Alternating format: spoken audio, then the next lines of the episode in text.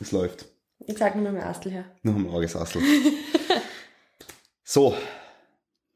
Einen wunderschönen guten Tag, meine Damen und Herren. Gute Ehre und herzlich willkommen zu einer neuen Episode des Progress Podcasts.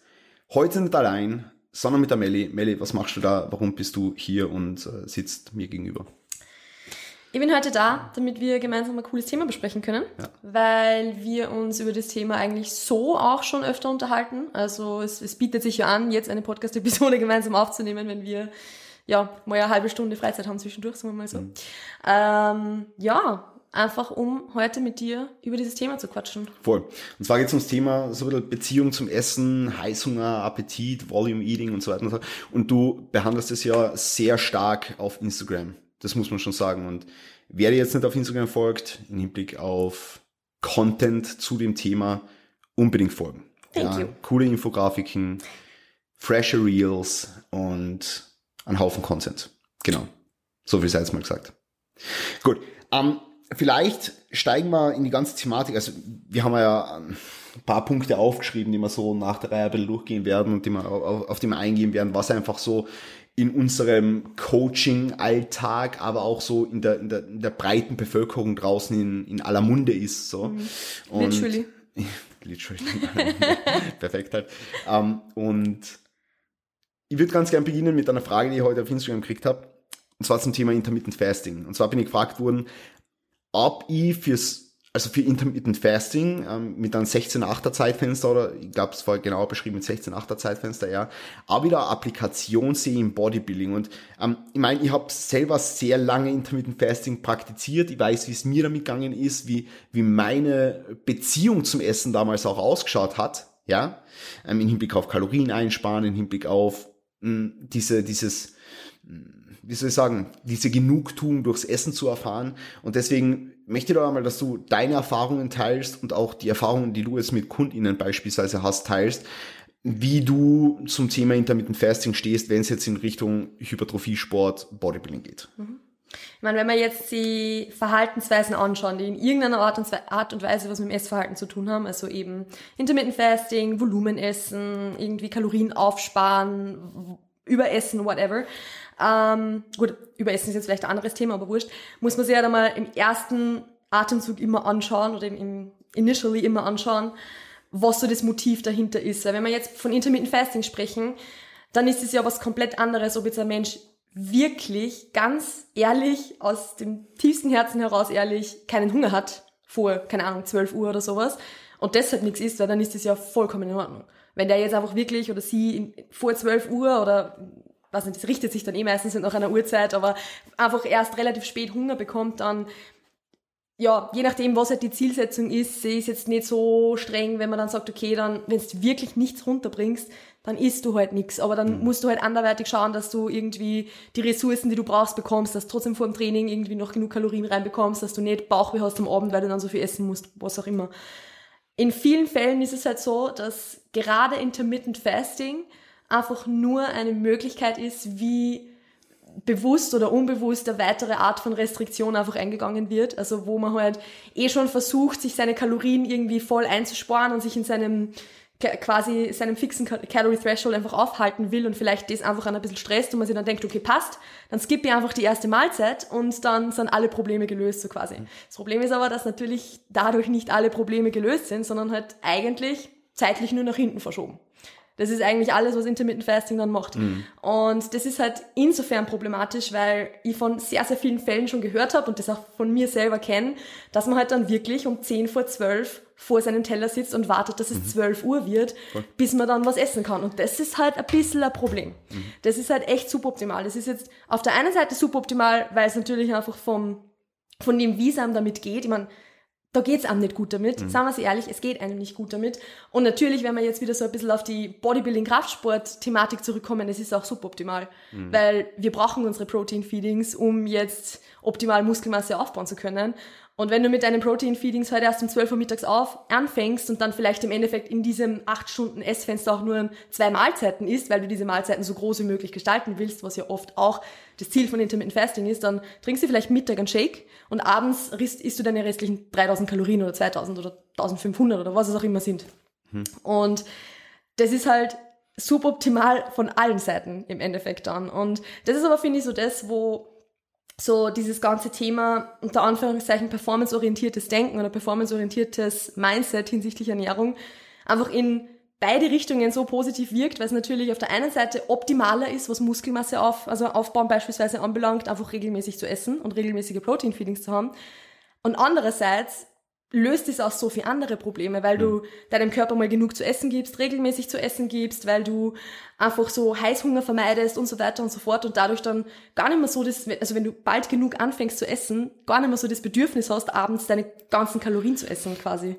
Hast du das, hast du das Gefühl, dass sich Intermittent Fasting so sukzessive ein bisschen steigern kann? Weil bei mir war das damals so, ich bin halt irgendwie ich weiß nicht, ich habe ich hab irgendwann angefangen, einfach am Abend ein bisschen mehr zu essen. Einfach weil ich gemerkt habe, okay, es, es tut mir gut, es fühlt sich gut an, so voller Magen und so. Ich habe, ich komme aus einem Hintergrund, wo ich eigentlich Angst gehabt habe, zuzunehmen, so, mhm. ja, wo, wo sich ja viele andere Leute abbefinden, dass sie an ihrer, an ihrer Body Composition irgendwie festhalten. Ich meine, ich habe damals 70 Kilo gehabt und so ein bisschen Sixpack-Ansatz, so ein bisschen Beachbody und, mhm. und wollte halt nicht, dass das flöten geht und bin mir halt damit im Weg gestanden, Muskelmasse aufzubauen, gerade mhm. eben mit so einer Sachen wie Intermittent Fasting. Und ich habe dann wieder angefangen, so am Abend immer ein bisschen mehr zu essen, dann in der, in der, in der, in der ersten Mahlzeit schon ein bisschen weniger, in der zweiten Mahlzeit ein bisschen weniger. Dann habe ich die erste Mahlzeit weggelassen, dann habe ich die zweite Mahlzeit ein bisschen größer gestaltet, so eben im Hinblick auf größere Mahlzeiten, sind, sind, sind more satiating so. Und habe dann auch die zweite Mahlzeit, oder die, die was dann die erste Mahlzeit mhm. war, habe ich dann eher ein bisschen kleiner gestalten und die zweite Mahlzeit noch ein bisschen größer. Und irgendwann war es an dem Punkt, wo ich wirklich eine kleine Mahlzeit, eine kleine Mahlzeit und am Abend eine riesengroße Mahlzeit gehabt habe und habe halt gemerkt, wie mir das verdauungstechnisch und wohlbefindенstechnisch super arg einschränkt. Mhm. Performance im Gym war auch nicht da. Ich habe mir nicht, also es ist im Training nichts vorangegangen. So. Wenn du, wenn du, ich, ich habe damals Zivildienst gemacht mhm. und bin bis, bis 14 Uhr bin ich bei Essen auf Rädern gefahren bin direkt von dort an ins Gym gefahren und habe irgendwie 400 Kalorien oder 500 Kalorien oder irgendwas drinnen gehabt.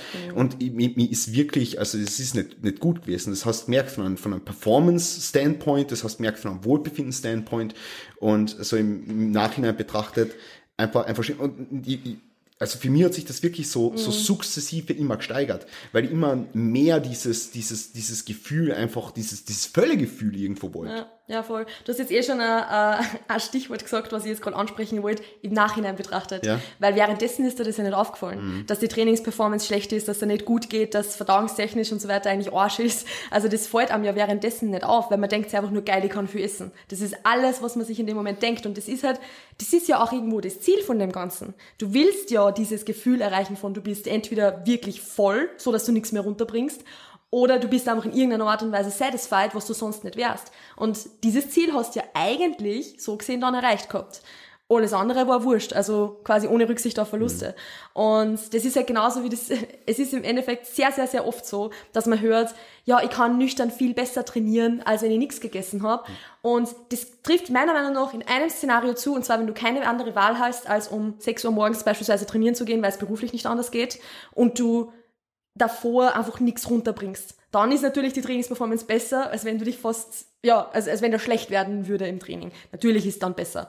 Aber in jedem anderen Szenario ist es zu 100% so, dass du dir einredest, nüchtern mehr Performance zu haben. Und erst wenn du wieder mal Carbs im System hast vor dem Training und merkst, was das für einen Unterschied machst, kommst du dann drauf, okay, ja, eigentlich war meine Performance doch nicht so gut. Mhm. Und es hat sich irgendwann im Laufe dieses ganzen Prozesses jeder mal eingeredet, glaube ich. Mhm. Ich habe auch eine lange Phase gehabt, wo ich halt morgens trainieren gegangen bin und einfach, ich habe ich hab ein Protein-Feeling gehabt in der Früh, aber keine Carbs. Das habe ich die ganze Prep lang gemacht. Mhm. Also fast die ganze Prep lang. Davor habe ich noch einen Apfel gehabt in der Früh. Mhm. Aber äh, ein Protein-Feeling und sonst nichts. Und bin dann so trainieren gegangen und ich war echt, man, ich habe meine, meine Leistung auch lange halten können. Die Frage ist natürlich nur, wie viel besser hätte ich mich steigern können noch zu Beginn mhm. der Prep, wenn ich Carbs gegessen hätte davor und wie viel länger hätte ich das aufrechterhalten können. Mhm. Was jetzt im Nachhinein betrachtet, was war, was ich sicher in meiner Prep viel, viel besser gestalten können hätte mhm. oder gestalten hätte können.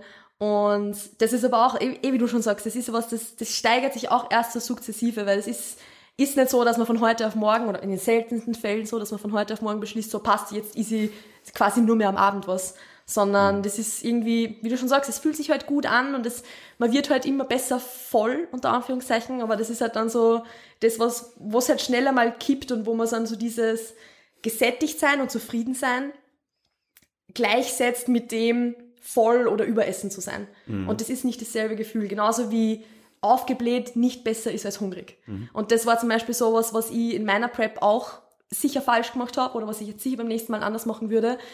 Weil ich bin nach der Devise gegangen, aufgebläht ist besser als hungrig. Das hat sie zwar, also ich meine, ich habe es, es war tatsächlich rückblickend sogar gar nicht so schlimm eigentlich, was jetzt zum Beispiel Volumenessen oder sowas angeht. Bei mir waren es beispielsweise die Leitgetränke. Also ich habe halt viereinhalb Liter bis sechs Liter Leitgetränke am Tag getrunken und kaum Wasser. Und das hat alles Kohlensäure gehabt. Und das, da ist mir auch verdauungstechnisch nicht mehr gut gegangen danach. Aber es war für mich damals besser als hungrig. Aber im Endeffekt, das ist eben so das Ding, worauf ich jetzt auch so ein bisschen hinaus wollte. In der Diät selbst, wenn du dieses Endziel vor Augen hast, ist es meistens kein Problem. Weil dann siehst du es durch, no matter what. Wurscht, was jetzt das Endziel ist, ob das jetzt ist, auf eine bestimmte Kiloanzahl zu kommen, weil du einfach immer schon dieses Gewicht erreichen wolltest, immer schon, keine Ahnung, 65 Kilo wiegen wolltest oder was auch immer. Oder ob das jetzt ein Wettkampf ist oder ein Fotoshooting, was auch immer, du ziehst es eh durch. Aber das Ding ist dann, das, das, das Problem kommt dann danach. Weil dann ist das Endziel weg und dann fragst du okay, aber zu was bin ich jetzt noch hungrig? Zu was quäle ich mich jetzt eigentlich noch? Und da fängt die Challenge dann an. Also Post-Comp. Und das, ist- das ist auch so der Grund, warum Post-Competition für viele viel, viel, viel schwieriger ist als die Prep selbst. Ich möchte dann sp später eh vielleicht noch so auf das Thema eingehen im Zuge von einer Diät, wie viel Volumen noch okay ist und, und, und, und welche Strategien man heranziehen kann, auch im Blick auf, auf Süßstoffe und wo es dann anfängt schon, eben wie du schon sagst, wenn du merkst, dass dir das Ganze schadet, im Hinblick auf Leitgetränke, im Hinblick auf Kohlensäure, im Hinblick auf die, die, die Verdauung vielleicht, was auch ah, ein super wichtiger Aspekt ist, vor allem jetzt im Bodybuilding, ja, ähm, und da generell fürs Wohlbefinden, aber vor allem jetzt im Bo Bodybuilding, so, wenn, wenn, wenn ich die ganze Zeit bloated bin, dann kann ich kein Vakuum machen, dann kann ich nicht posten, dann kann ich nicht performen, dann, Und ich finde auch, dass sie da so diese, diese, also die Gen Pop unter Anführungszeichen, die jetzt nicht kein Bodybuilding Prep macht, sondern einfach nur ein, nur abnehmen will, sich meiner Meinung nach auch was vom Bodybuilding abschauen kann. Weil im Bodybuilding wird mittlerweile schon extrem viel Wert auf die, auf die Verdauung gelegt, wo ich bis jetzt von, von KundInnen in, in den ersten Check-ins immer gehört habe, wow, mir fällt eigentlich zum ersten Mal gerade auf, was in meiner Verdauung eigentlich los ist. Auf das achtet man sonst nicht. Das, das, das hat, noch, noch nie hat jemand vor dem, vor dem Coaching seine Verdauung getrackt. Ja. Und das ist aber was, das ist unheimlich wichtig. Und das wäre zum Beispiel was, wenn ich damals schon mehr Wert auf meine Verdauung gelegt hätte, dass die gut funktioniert und dass die, ja, dass, dass da alles passt, auch was jetzt Bloating und solche Dinge angeht, dann hätte ich ganz andere Entscheidungen vielleicht schon getroffen. Also das ist, finde ich, was, wenn die Verdauung nicht passt, dann ist es schon ein Zeichen des Körpers, dass auch sowas mit der Ernährung oder mit dem Stress oder mit dem Schlaf oder was auch immer nicht passt. Aber das, so wie du schon sagst, das, also wenn man jetzt keinen Coach hat, der das vielleicht trackt oder irgendwas, von selber kommt man nicht drauf, dass man das reflektiert. Ja. Also von selber so in der Sheet eintragen, wie gut die Verdauung ist. So. Oder, oder generell mit irgendjemandem, du redest ja, Ja. auch mit niemandem über die deine Verdauung. Ja, Ja, im Normalfall also, nicht, ne? Normal, im Normalfall sagst du jetzt nicht so im Smalltalk, ah, hm, du, mein Stuhlgang ist so irgendwie ein bisschen, bisschen, bisschen weicher, was du, hast du da Erfahrungen damit? So? Das, ja, das, das, das macht man nicht. Normalize it. Ja, ja, so, Normalize so it. eh, also im, im Coaching-Prozess ist das bei uns Ja? vollkommen normalisiert. Da spricht jeder über seinen Stuhlgang, jeder über seine Stuhlfrequenz. Ich muss beim Callum sogar, ja, ich muss Stuhlfrequenz und die, die, die Und Konsistenz, die oder? Konsistenz im Sinne des Bristol Stool Charts eingeben. Theoretisch. Mache ich jetzt nicht, weil es bei mir sowieso immer passt. Ja, das ist, das ist nämlich also das Ding, du kannst halt schon einschätzen, dass es passt. Ja, ja. Aber wenn du die jetzt noch nie mit deiner Verdauung auseinandergesetzt hast, woher weißt du dann, was für dich normal ist? Voll. Oder was für dich, ich meine, sicher spürt man, wenn was off ist, aber dass du wirklich jetzt mal bewusst hinschaust und einmal zum Beispiel mal ein, zwei Monate lang der Verdauung wirklich Tag für Tag irgendwo festhältst. Und das ist Ja. halt, gerade würde ich jetzt sagen, bei, bei menstruierenden Personen extrem wichtig, im Rahmen vom Menstruationszyklus beispielsweise, weil oft fragen sich dann, Menschen direkt vor der Periode, äh, warum ist jetzt, warum habe ich jetzt auf einmal Blähungen? Ich habe nichts anderes gemacht. Und wenn du aber dann in dem Tracking Sheet oder was auch immer es halt dann ist, in derselben Zeile stehen siehst, okay, das ist letzte Wo äh, letzten Monat auch schon mit meinen PMS-Beschwerden zusammengehängt, dann interpretierst du diese Dinge ja auch ganz anders. Also das ist einfach was, was finde ich extrem wertvoll ist, einfach mal hinzuschauen und einfach mal zu schauen, okay, passt da soweit alles oder ist da vielleicht doch irgendwo Verbesserungsbedarf? Und wenn, wenn man jeden Tag bloated ist, dann ist das nicht normal. Dann, dann ist es was, wo man was machen sollte und was man sich anschauen sollte. Definitiv. Ähm, damit wir vielleicht den, den ZuhörerInnen und ZuseherInnen noch so ein bisschen ein Practical Application Tool mit an die Hand geben, vor allem was jetzt diese Intermittent Fasting Thematik betrifft. Angenommen, da erkennt sich jetzt irgendjemand drin wieder und irgendjemand da draußen schiebt ständig Kalorien immer näher zum Abendessen hin oder, oder, oder sorgt dafür, dass möglichst viel Volumen vielleicht auch noch in dieser letzten Mahlzeit ist, möglichst viel Gemüse und auch die anderen Mahlzeiten eigentlich mhm. nur Protein und nur Gemüse und Protein und nur Gemüse und nur diese, diese, wie, wie heißt Fake? Fake Trigger Foods. Fake Trigger Foods. Ja, also einfach so, so gestreckte Quarkmahlzeiten mit, was nicht, allen möglichen Volumenhacks drinnen und ja, so. Voll, ja, ja, man voll. kennt's. Quark mit Flohsamenschalen und äh, ganz viel Geschmackspulver Gelatine. und Gelatine und Ja, ja, genau, genau, genau. Also wenn, wenn, sich da jetzt irgendjemand so in diese Ernährungsgewohnheiten wiederfindet, wie gehst du da jetzt damit um, dass du den oder diejenigen so ein bisschen davon wegbringst? So, es geht ja nicht so. Ja, das, da, da- darüber sind wir uns jetzt bewusst. äh, Das ist so wie mit der Trainingsintensität. Das ist ein Prozess, dass du das lernst, dass du da ein Gefühl dafür entwickelst, dass du dich selbst reflektierst und, aber wie, wie, wie, wie schreitest du da jetzt heran? Was sind so deine, deine, ich meine, natürlich ist es das sehr, Ja, ja, immer individuell und so, Ja, das ja. ist mir natürlich eh ganz klar. Aber ich finde es jetzt auch ganz lustig, dass du gesagt hast, das ist halt kein Prozess, der so geht, weil es ist bei manchen Leuten auch tatsächlich so, dass sie einfach sehr, sehr lange Vorlaufzeit brauchen, um das wirklich immer wieder zu hören, um immer wieder mitzubekommen, bis sie es dann irgendwann mal umsetzen. Aber sobald sie es umsetzen, ist die Veränderung auf einmal so da. Also es gibt tatsächlich Leute, bei denen ist das so, ähm, ist aber wahrscheinlich eher die Ausnahme als die Regel.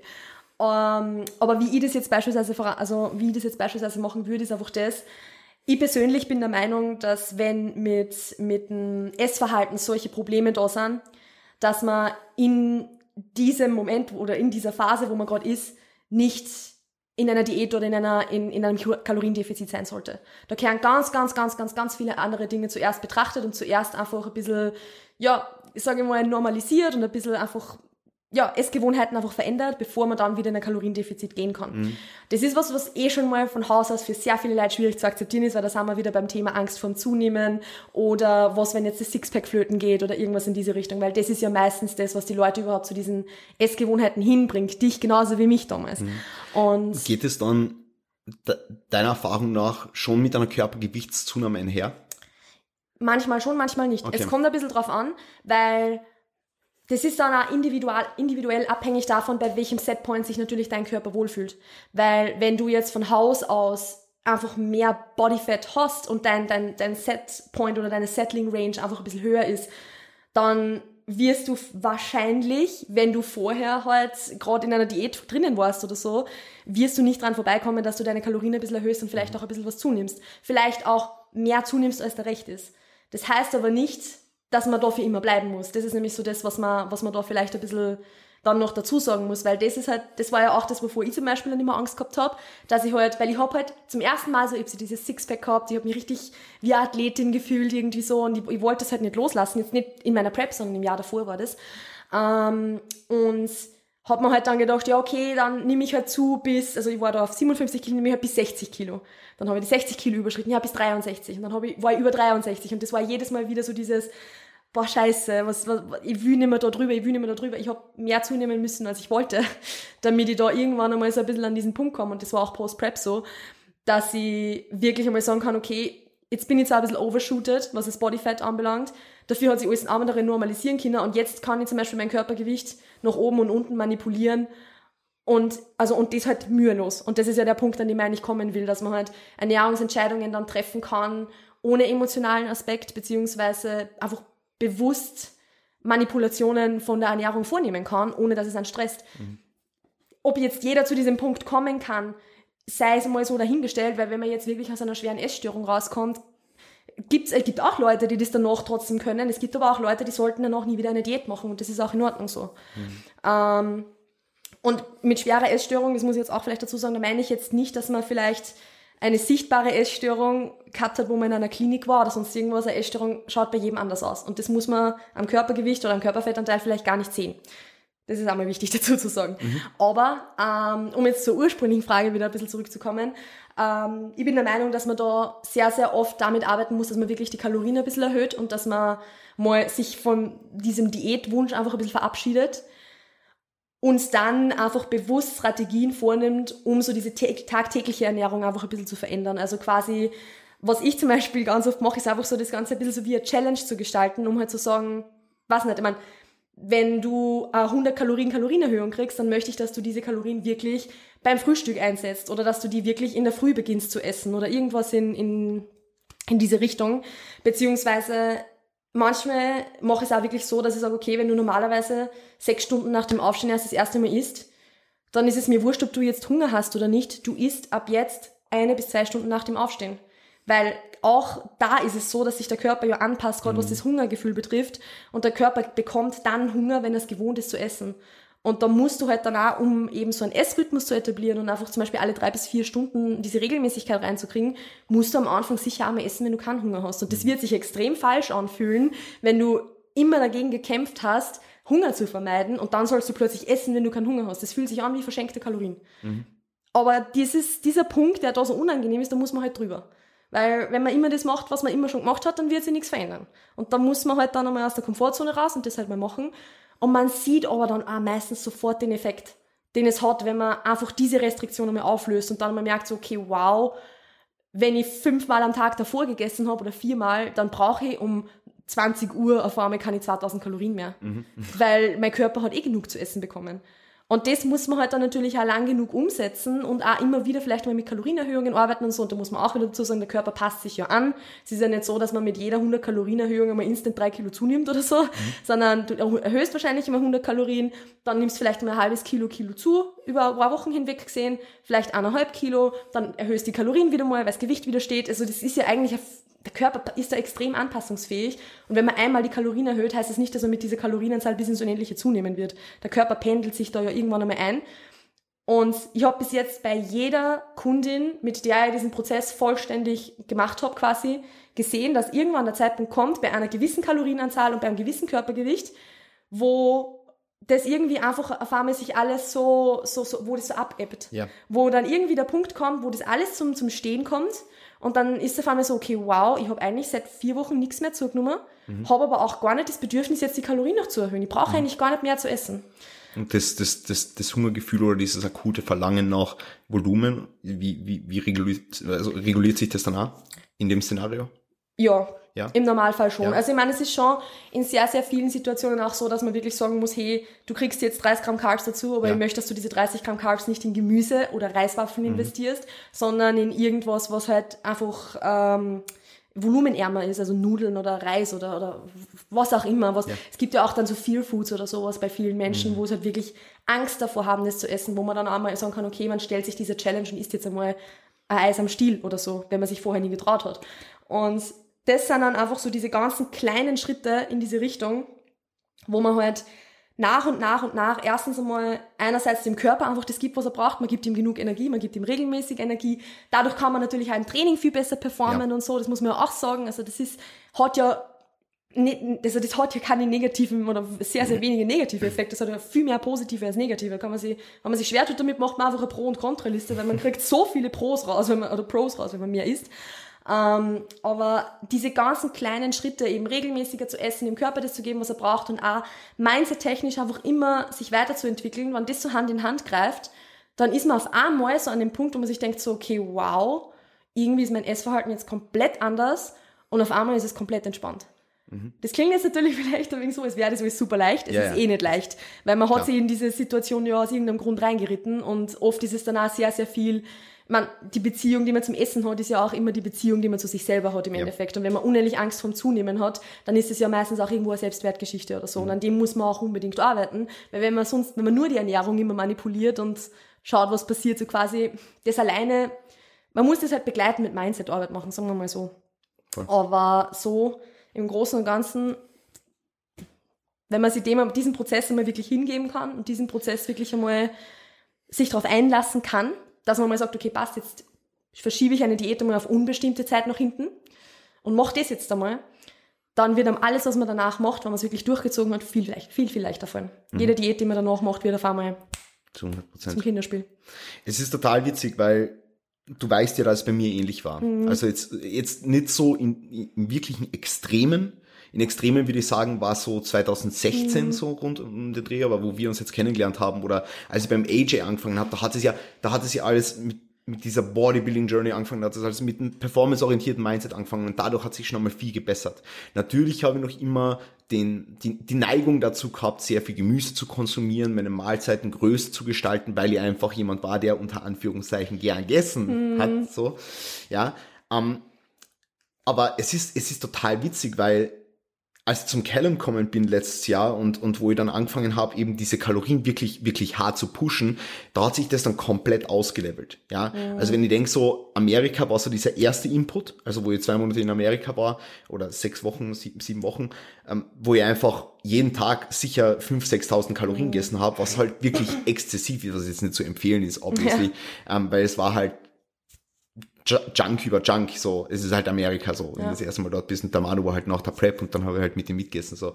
Ähm, aber das war so dieser erste Input, dann bin ich ja wieder kommen und dann habe ich eigentlich nur nicht wirklich Appetit gehabt, dann, dann habe ich aber wieder diesen Appetit gekriegt und dann bin ich ja zum Keller gegangen und Kalorien sind erhöht gewesen und das, was jetzt so lustig ist an der Geschichte ist, seit ich diesen Kalorien-Push gemacht habe, ja, seit ich diesen Kalorien-Push gemacht habe, ist dieses, dieses Gefühl ein ganz anderes, weil ich bin jetzt wieder in einem State, wo ich auf 2200, 2300 Kalorien bin mhm. und mein Appetit ist immens hoch. Also ich könnte obviously könnte die ganze Zeit essen. Ja. Ich könnte, ich könnte die ganze Zeit an Essen denken, wenn ich jetzt nicht wirklich meine fixen Essen, Essenszeitfenster hätte, so. Aber dieses, dieses Gefühl, und ich würde es jetzt mal einfach als meine Beziehung zum Essen zu beschreiben, ist ja komplett andere. Ich sehe das Essen als was ganz anderes, ja? ja. Kannst du dir erklären, warum das jetzt so ist in meinem Szenario? Natürlich irgendwo Prep und ein Ziel vor Augen, ähm, aber ich habe ich hab so das Gefühl, dass es jetzt auch ohne Prep so wäre. Also, dass ich jetzt einfach das, das Essen und das Volumen und alles, was damit zusammenhängt, als was komplett anderes sehe. Mhm. Also ich, ich glaube, es ist, also ich meine, es ist immer das Zusammenspiel aus Faktoren, das ist klar, weil du hast halt, wenn man jetzt zurück überlegt, zum Beispiel in Amerika, das war ja so dieses, dieses Initiale, so dieser erste Push in diese Richtung quasi, dass du noch auf einmal keinen Appetit mehr gehabt hast, wo du jahrelang davor Appetit gehabt hast quasi. Und das war aber auch die Kombination aus dem, dass du erstens sicher Körperfett zugenommen hast noch. Du hast sicher Körper, du, du hast ja gleich viel gewogen, warst aber, hast aber weniger Muskelmasse gehabt, also mhm. hast du mehr Körperfett gehabt. Ja in Kombination mit dem, dass du natürlich dementsprechend viele Kalorien gegessen hast, das geht eh miteinander einher im Endeffekt. Und aber auch dem, dass es dir wurscht war, wie du drüben warst, dass du nicht drüber nachgedacht hast, was, was passiert, wenn ich jetzt zunehme und um Gottes Willen und Hilfe und na, na, aber jetzt muss ich schon extra Steps machen, jetzt muss ich schon extra Cardio machen, sondern du hast einfach einmal sechs Wochen lang gegessen. Hm. Quasi all in. War wirklich all in. Also wenn der, wenn der die Stephanie Buttermore kennst, die hat ja vor zwei, zweieinhalb Jahren so diese Journey gestartet, all in, wo sie einfach sich erlaubt hat, so viel zu essen, wie sie will quasi das war bei ihr hundertprozentig auch nichts anderes. Die, das war auch einfach so dieses gleichzeitig Mindset-Arbeit, dass du halt daran arbeitest, dass es dir wurscht ist, wenn du Körperfett zunimmst, dass du an deinem Selbstwert arbeitest, dass du eben nicht auf andere Dinge fokussierst und dass du einfach dir mal erlaubst zu essen das ist schon mal so, so ein riesen, riesengroßer Punkt, der dich in diese Richtung dann bringt. Und dann war es aber eh, weil ich bin nämlich auch immer der Meinung gewesen, dass du beim AJ einfach zu wenige Kalorien gehabt hast für, mhm. für das, was, ich meine, es hat für die, für diese Body Recomp Phase auch von, von der initialen Erhöhung von deiner THT und so weiter, hat das eh gut gepasst, jetzt rein körperlich gesehen. Mhm. Aber was deine Beziehung zum Essen angeht, warst du meiner Meinung nach beim AG auch auf zu wenig Kalorien, weil man hat dann gesehen, ab dem Zeitpunkt, wo du mehr Kalorien zur Verfügung gehabt hast, wie sich das drastisch in kürzester Zeit verändert hat, wie sich dein, dein Volumenessen so, also bei mir ja genauso, mhm. bei mir ja genauso, weil ich habe ja auch nach meiner Prep im, im Jänner einfach beschlossen, ich, ich, ich, nehme meine Ernährung jetzt quasi selbst in die Hand. Ja. Ich habe mir dann ein halbes Jahr quasi selbst gecoacht und habe aber dann wirklich meine Zunahmerate auch höher sein lassen, als vielleicht optimal gewesen wäre. Mhm. Einfach genau, um zu diesem Punkt einmal zu kommen, dass ich keinen Appetit mehr habe. Und ich hätte nie gedacht, dass ich an den Punkt komme, wo ich keinen Appetit mehr habe. Und plötzlich waren wir beide, sind wir da gesessen und haben sich gedacht, was ist los mit uns, weil wir keinen Appetit mehr gehabt haben. Das war so lustig, weil im, im März oder so sind wir noch da gesessen mit unseren, mit unseren Bottich voller Himbeeren und Skür und Cornflakes. Ja. Einfach so plain Corn, Cornflakes so. Und ein halbes Jahr später dann mit Topfenstrudel und, und Milch und, und, und beide Kakaomilch. Äh, Kakaomilch und beide sind auf, auf, aufs Leben nicht mehr klarkommen so und ja. haben geschwitzt beim Essen. Ja, und das, und das war aber notwendig, dass du auf über 5000 Kalorien kommst, dass ich jeden Tag 3000 Kalorien ist und dass ich 72 Kilo wiege. 72 Kilo war kein Gewicht. Ich meine, heißt es nicht, dass 72 Kilo per se für jeden jetzt natürlich irgendwie schlecht wäre oder so, um Gottes Willen. Es gibt Leute, für die ist das das perfekte Gewicht. Es gibt Leute, für die ist es zu wenig Gewicht. Aber für mich für meinen individuellen Setpoint waren 72 zu viel. Ich habe mich nimmer, also jetzt nicht nur körperlich, weil körperlich ist es eigentlich sogar gegangen. So, ich habe jetzt nicht so das Gefühl gehabt, dass ich mir jetzt extrem weiß nicht, viel fühle, sage ich jetzt einmal, aber einfach so vom, vom gesundheitlichen Wohlbefinden her und so weiter, habe ich einfach gemerkt, dass das für meinen Körper zu viel ist. Aber ich habe zu diesem Punkt hin müssen. Also ich hätte mit 65, 66 Kilo, wo ich mir ursprünglich geschworen habe, um Gottes Willen, ich will nie wieder über 65 Kilo drüber, ich wäre an diesem Punkt nicht gekommen. Und jetzt bin ich bei 68 sowas und tu mir schwer bei 68 zuzunehmen. Mhm. Und ich hätte nie gedacht, dass ich mal der Mensch sein werde, der sich schwer tut zuzunehmen. Never ever. Und mhm. jetzt kämpfe ich jeden dritten Tag damit, dass ich meine Kalorien reinbekomme. Ich trinke jeden Tag einen Liter Saft, dass ich meine Kalorien reinbekomme. Eine Sache hast du einmal gesagt, und das finde ich, finde ich ganz, ganz cool eigentlich, ist, dass es unfassbar positiv ist, wenn du das einfach mal erfährst, dass Food Focus weggehen kann. Ja. Dass Volumenessen, diese Fixation und diese, diese, diese Vorfreude auf jedes Meal, so dass jedes Meal zum, zum Highlight wird, so dass mhm. das weggehen kann. Ja, definitiv. Das ist, was ich sehe bei, bei so vielen KundInnen auch, einfach wenn sie einmal das Gefühl haben, und selbst wenn es nur komplett random ist, weil sie krank gewesen sind zum Beispiel und deshalb nichts essen können haben oder so, aber einfach wenn einmal dieses Gefühl da war von, hey, warte mal, es geht auch anders, dann ist, dann, dann, dann gehst du mit einer Diät beispielsweise ganz anders um. Weil deshalb bist du auch jetzt an dem Punkt, wo du in dieser Diät, also dieser Prep, kein extremes Volumen essen und 10 Liter Leitgetränke brauchst, weil du unbedingt dieses Gefühl noch, noch satt sein suchst oder verfolgst, sondern du weißt einfach, du bist jetzt in der Prep, da ist es jetzt einfach so, es wird auch nach der Prep noch ein Eichel so sein, aber dann kommt auch wieder eine Zeit, wo es nicht so ist. Mhm. Und einfach dieses Vertrauen haben zu können, dass das, wie du schon sagst, wieder anders wird und dass in meinem eigenen Körper dieses Gefühl von, ich sage jetzt mal, ja, einer guten Beziehung zum Essen und, und am entspannten Approach bezüglich Ernährung, dass das existieren kann und dass ich das in mir drin hab. Wenn man das einmal gelernt hat und das mhm. einmal weiß, dann kann man Diäten und aufbauen, so viel man will, wenn man weiß, man kann, man weiß, was man tun muss, um wieder zu diesem ausgewogenen Punkt einfach zu kommen.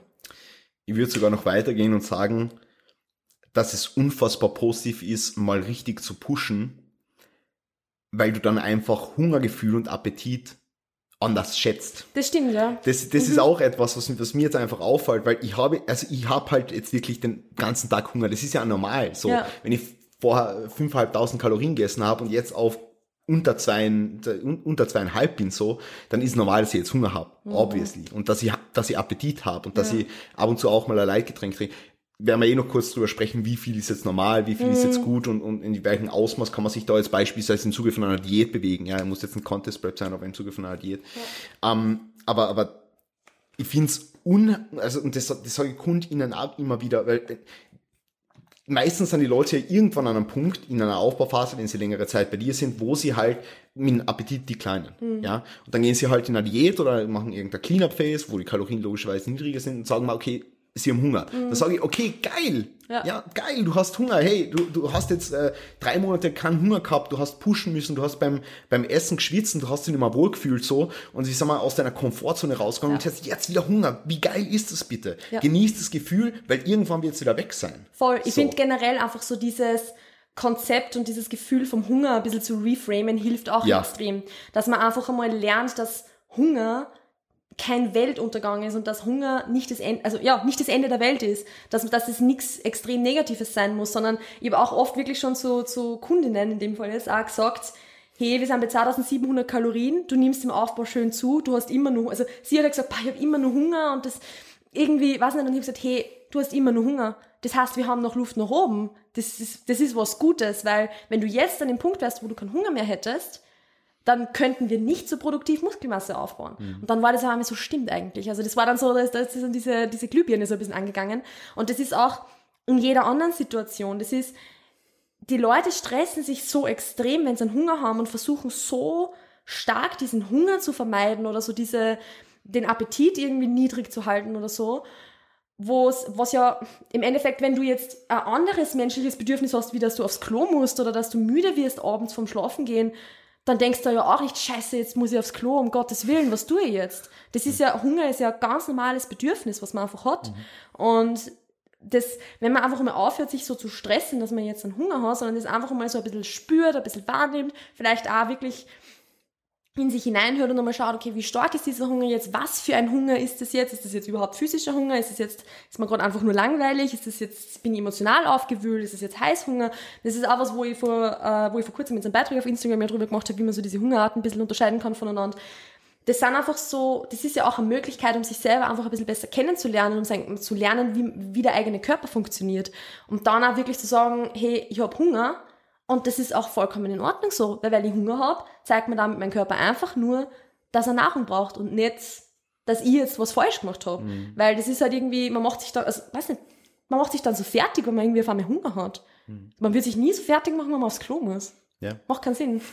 Ist halt wirklich so. Ist ein guter Vergleich. Es ist ja, ja wirklich so. Es ist ja ein ganz ja. normales menschliches Bedürfnis. Ja. Und gen genauso wie das Essen ja auch einfach die ganz normale Be Befriedigung dieses Bedürfnisses. Du wirst dir ja auch kein schlechtes Gewissen machen, wenn du, also wenn du fünf Stunden lang aufs Klo musst, extrem dringend und du gehst einfach nicht aufs Klo und dann rennst du aufs Klo und keine Ahnung, was dann passiert, aber dann rennst du aufs Klo, dann machst du ja dann auch, auch kein schlechtes Gewissen, dass du jetzt aufs Klo gegangen bist. Voll. Genauso ist jetzt, wenn du fünf Stunden lang deinen Hunger unterdrückst und dann isst du vielleicht ein bisschen mehr als geplant, dann ist es das Normalste der Welt, weil das ist einfach nur dein mhm. Körper, der halt sagt so, hey, Girl oder Boy oder whatever, du hast seit fünf Stunden deinen Hunger unterdrückt. Natürlich ja. will ich jetzt mehr zu essen. Ja. Also das ist einfach sowas, wo man so ein bisschen mehr das ja, in sich reinspüren lernen kann und einfach so ein bisschen mehr das auch schätzen lernen kann, dass einem der Körper sowas zeigt und dass der, mhm. der unser Körper, wenn man mal, also man muss das natürlich lernen, da hinzuhören. Nicht jeder kann von heute auf morgen intuitiv essen.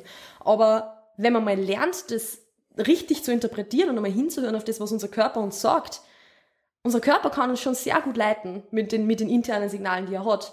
Man muss nur lernen, hinzuhören und man muss sich genug Wissen aneignen, um zu wissen, wie man damit umgeht. Mhm. Das ist halt dann eben das. Und das mhm. ist halt dann so das, wo halt so Sachen wie, dann isst man halt einmal, obwohl man keinen Hunger hat, damit man lernt, zu diesen Uhrzeiten Hunger zu bekommen, sind dann so Steps in diese Richtung. Mhm. Voll. Aber man muss auch dazu sagen, weil du vorher gesagt hast, dass ähm, so dieses Overshooten ja zum Beispiel jetzt extrem wertvoll ist. Ich habe auch wirklich schon einige Kundinnen gehabt, die nie overshootet sind. Also mhm. die eigentlich in diesem ganzen Prozess, wo wir zum Beispiel jetzt bei 2000 Kalorien begonnen haben und uns auf über 3000, also jetzt, eine Kundin von mir jetzt 3300 Kalorien beispielsweise, ähm, hat in diesem ganzen Prozess, glaube ich, eineinhalb, zwei Kilo vielleicht zugenommen. Also okay. wirklich nicht viel. Mhm. Ist jetzt, hat ein komplettes, also wirklich komplett entspanntes Mindset gegenüber Ernährung. Mhm. Natürlich ist es immer individuell. Nicht jede Frau kann oder soll 3000 Kalorien essen. Mhm. Aber man muss, also es, es, das ist, schaut bei jedem anders aus. Mhm. Und das ist halt dann auch so was, wo es halt extrem wertvoll ist, irgendwie Begleitung da, da, dabei zu haben, diesen Prozess zu machen, um einfach auch dann zu merken, okay, oder dass man die, auch das Feedback bekommt, dass das okay ist, wie der Körper umgeht mit solchen Dingen. Weil es ist nicht, es ist nicht falsch, wenn du nichts zunimmst und es ist auch nicht falsch, wenn du 10 Kilo zunimmst in dem Prozess. Mhm. Je nachdem, was dein Körper halt braucht. Mhm. Ja, ist gut, ja. Voll. Ja, äh, ich würde jetzt gerne noch auf so generelle Diätthematiken eingehen. Was, so sagen, das, ja, voll, voll, voll. Na, ähm, zuerst würde ich gerne unsere ZuhörerInnen bitten, dass sie den Podcast be, be, bewerten. Bewerten. Auf, bewerten auf Apple Podcasts. Ähm, gebt so viele Sterne, wie ihr wollt. Aber im besten Fall fünf. Im besten Fall wären es natürlich fünf. Das wäre schon ziemlich nice. Und wenn ihr das Ganze auf Spotify hört oder auf, auf Apple Podcasts, dann schaut vielleicht ganz kurz auf YouTube vorbei, lasst einfach einen Kommentar da, ja, schreibt einfach hin, Algorithmus-Kommentar oder schreibt oder oder oder schreibt hin, schreibt irgendwas hin, schreibt hin, äh, Fresh Dudes, yeah. Dudettes. Dudettes. Dudes und Dudinen. Fresh Guys, Dude. Yeah. Um, ähm, ja, ja, gut, so viel dazu. Uh, ich bin jetzt in der Prep und KundInnen von dir oder von mir sind in der Diät. Hm, was würdest du sagen, inwieweit kann man diesen, diesen Gebrauch von Artificial Sweeteners, den Gebrauch von mehr Volumen in der Nahrung. Ich meine, du hast jetzt eh die letzten Wochen bei mir auch mitgekriegt, mm. ja. Ich habe angefangen, ich habe die Prep angefangen und habe kein Gemüse gegessen. So. Ja. Ich meine, ich habe die Prep angefangen bei dreieinhalbtausend Kalorien, pipapo. Ja. Dreieinhalbtausend Kalorien. Was eigentlich auch schon ein niedriger Einstieg war für das, wo du vorher warst. Voll. Aber Voll. hat gepasst. Voll. dreieinhalbtausend Kalorien, die habe halt kein Gemüse gegessen, weil ich bin halt aus einem, aus, aus einem, aus einem, aus einem Punkt rauskommen, wo mhm. ich, wie gesagt, keinen Appetit gehabt habe, also ja. gar nicht. So. Ähm, und das, der, der Gemüsekonsum hat sich natürlich mit, mit sinkendem Calorie Threshold und über die ganzen Wochen gesteigert, ja, obviously hat das sich gesteigert mit weniger Kalorien, steigt natürlich ein bisschen der Bedarf an einfach, dass was zum Essen da ist. Ja, so, sicher, ja. sicher. Und mittlerweile bin ich jetzt bei, boah, lass mich nicht lügen, irgendwie 600 Gramm Gemüse, also zweimal 300 Gramm, zweimal 250 bis 300 Gramm pro Mahlzeit und einmal dann noch äh, 300 Gramm Beeren jetzt in der letzten Mahlzeit, weil die letzte Mahlzeit ja jetzt auch Oats beinhaltet. Und die, die Leute wissen das eh. auf jeden Fall, auf jeden Fall, wie viel würdest du sagen, ist jetzt normal im Hinblick auf wie viel Gemüse ballern wir da jetzt rein? Wie, äh, wie schaut's aus im Hinblick auf äh, den, den Konsum von, von Süßstoffen? Wie viel, wie viel Scoops Geschmackspulver kann ich mir gönnen? Wie viel Liter Leitgetränke kann ich mir gönnen? Wie würdest du das angehen, wenn du, wenn du merkst, dass da KundInnen irgendwie dazu tendieren, das zu, ich sag schon fast einmal missbrauchen?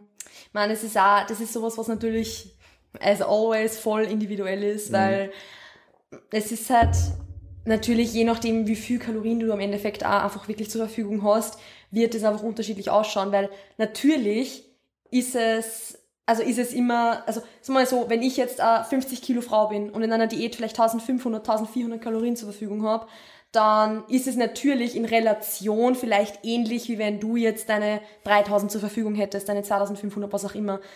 Aber es ist, es sind immer noch nur 1400 Kalorien. Das ist nicht, also, das ist nämlich so das, wo man, wo, wo finde ich, oft so ein bisschen das vermittelt wird, ja, ich meine, in Relation ist es ja so, wie wenn der das und das essen würde. Natürlich, aber es macht einen Unterschied, ob du 300 Gramm Carbs zur Verfügung hast oder 80 Gramm Carbs. Und da bleibt einfach unterschiedlich viel Spielraum. au- Also selbst wenn du das relativ siehst, kannst du andere Lebensmittel essen mit 300 Gramm Carbs als mit 80 Gramm Carbs.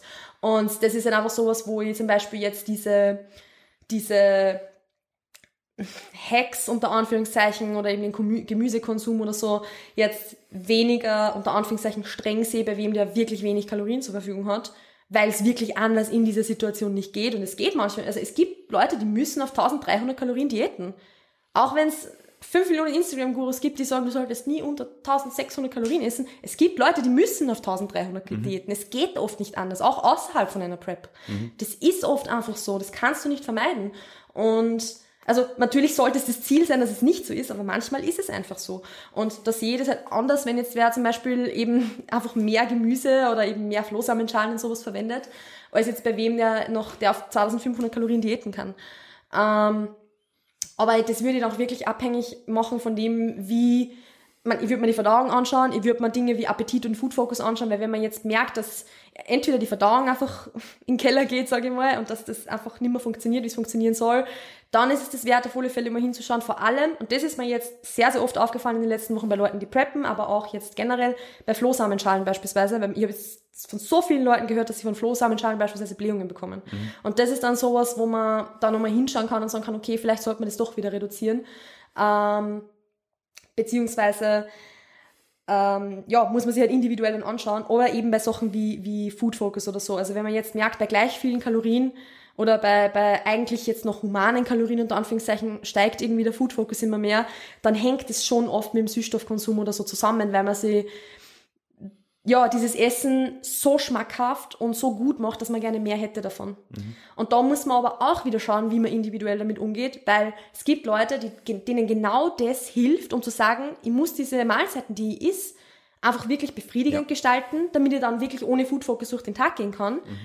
Es gibt aber auch andere Leute, die sich so geil machen, also zum Beispiel eben irgendwelche Kuchen machen mit, mit fünf verschiedene Böden und Cremes und was auch immer, wo ein Stück aber dann im Endeffekt nur 30 Kalorien hat, keine Ahnung. Also, oder wo der ganze Kuchen vielleicht halt, was nicht, wo ein Kuchen auf einmal Mahlzeit wird. So, warum würdest du einen Kuchen als Mahlzeit essen? Na, aber egal. Ähm, das sind halt dann so Dinge, wo man, wo man dann halt hinschauen muss, weil das ist dann schon was, wo es einerseits, wo, wie sich einfach hoher Food Focus schon äußert, weil du eben diese Verhaltensweisen an den Tag legst, extrem viel zu backen oder zu kochen und extrem aufwendig und du willst dich viel mit dem Essen beschäftigen, was aber dann gleichzeitig den Food Focus, den du schon hast, noch weiter verstärkst, verstärkt, weil du Mahlzeiten isst, die vielleicht so, so, sag ich jetzt einmal, in deinem Kopf so geil schmecken und nice und ich hab da jetzt was Gescheites, aber im Endeffekt es ist ein Fake Trigger Food. Es ist nicht das echte Ding. Und es ist nicht so befriedigend. Und da ist schlauer, man lässt solche Dinge weg und man beschäftigt sich nicht so extrem viel mit diesem Low-Calorie-Rezepten und ha- ha- haltet für diese Diätphase, die man hat, einfach ein bisschen simpler oder mehr plain, sage ich jetzt einmal. um einfach wirklich sich das Essen nicht so geil zu machen. Weil das ist auch was, wo wir zum Beispiel letztens das Gespräch geführt haben und das habe ich zum Beispiel voll interessant gefunden, wie wir im, im, im Aufbau beide noch über, über Restaurants gesprochen haben, Mhm. wo wir beide so gesagt haben, na ja, Essen gehen ist schon gut, aber es ist jetzt nicht so, dass man sich denkt so, boah, voll geil und das und das muss man jetzt unbedingt haben und wo du dann letztens gesagt hast, ist eh okay, wenn ich das jetzt so erwähne, Mhm, dass, ähm, wo du dann letztens das gesagt hast, so, boah, das und das, was waren das, Donuts? Da haben wir sie dann Donuts auf einer Web Webseite angeschaut, wo Ja, du ja. gesagt hast, boah, das und der wäre geil und der war richtig gut und den haben wir probiert, wo ich dann auch zu dir gesagt habe, du stellst dir das jetzt gerade viel geiler vor, als es Ja, in. Wirklichkeit ist. Voll. Das, du stellst dir, also in deinem Kopf ist dieser Donut gerade eine Million Mal geiler, als er in echt ist. Mhm. Und das ist so dieses, das ist der Food Focus. Also das ist so dieser, Fo- dieser Fokus aufs Essen und so diese, Voll. diese Beschäftigung mit dem Thema und man stellt sich dann, also es ist halt Essen wird ein Highlight, Essen muss ein Highlight sein und deshalb ist alles, was man gerade nicht essen kann, natürlich das, das Geilste, was man sich jemals vorstellen konnte, aber es ist nicht so geil. Also wer sich an Amerika erinnern kann, an, an, an, an den Laden Donut Friends, glaube ich, hat der Carsten in Los Angeles, wer die Stories noch kennt, war abnormal. Und die waren wirklich gut. Aber wahrscheinlich habe ich es mir wirklich besser vorgestellt. Definitiv.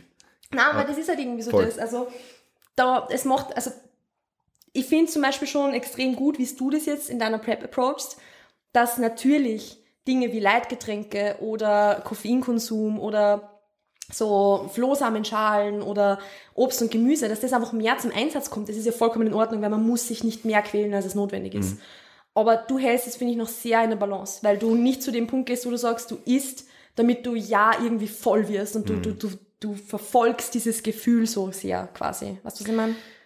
Also ich, ich sehe halt immer so das große Ganze und das mache ich im Endeffekt auch bei Kunden, eben was du schon angesprochen oder bei, bei, bei Kundinnen. Ähm, das Wichtige ist für mich, dass ich perform, sowohl im Alltag kognitiv als auch körperlich im Training, dass ich meine Dinge machen kann, die ich gern machen würde, dass ich jetzt da sitzen kann, der Podcast macht, dass mir das Essen nicht erschlagt, dass ich nicht kann, kann, kann komplett vollen Bauch habe und bloated bin, wenn ich jetzt da sitze und mit dir sprich. Ähm, was mir wichtig ist, ist, dass die Verdauung passt, dass da einfach da alles, alles so outworkt, wie ich es mir vorstelle.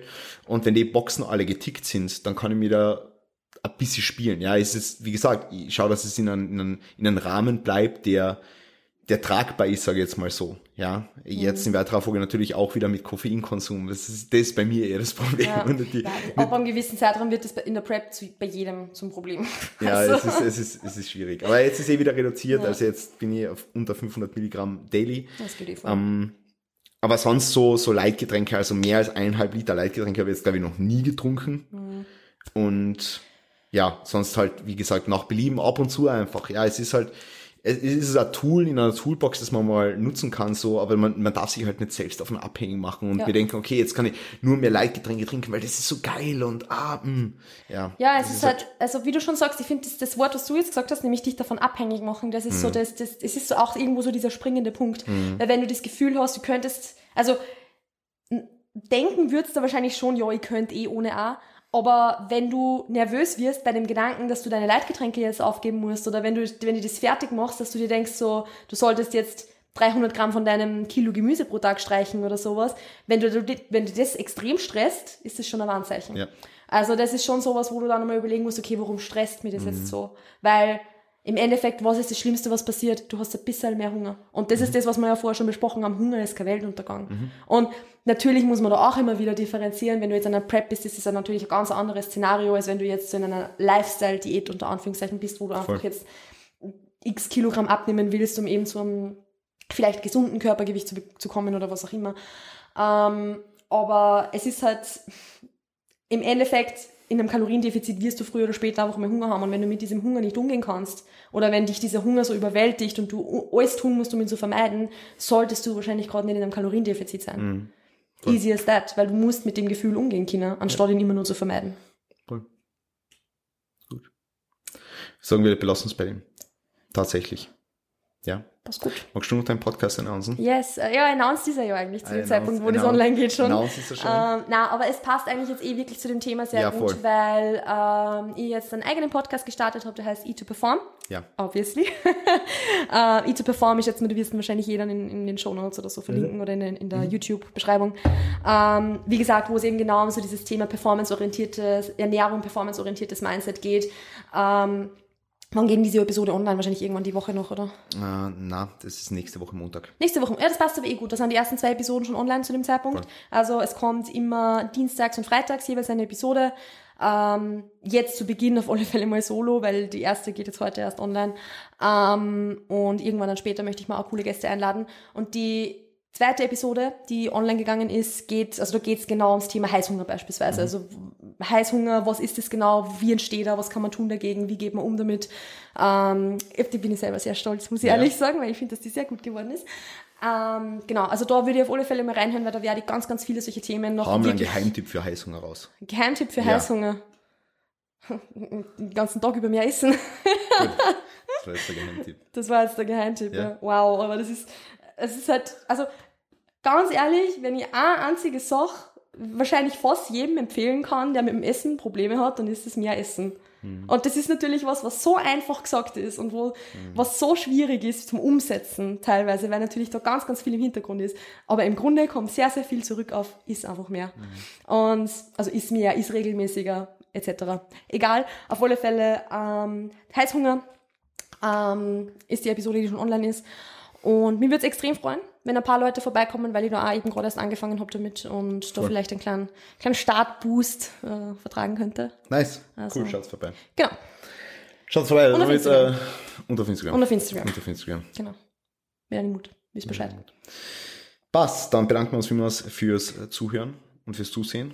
Definitiv. Ist doch länger geworden als geplant. Doch viel länger geworden. War, war mir irgendwo klar. Äh, dann ähm, bis zum nächsten Mal. Passt auf euch auf. Gebt's Gas. Vergiss eure Träume. Greift noch zu Sternen. Bussi Baba. Bussi Baba.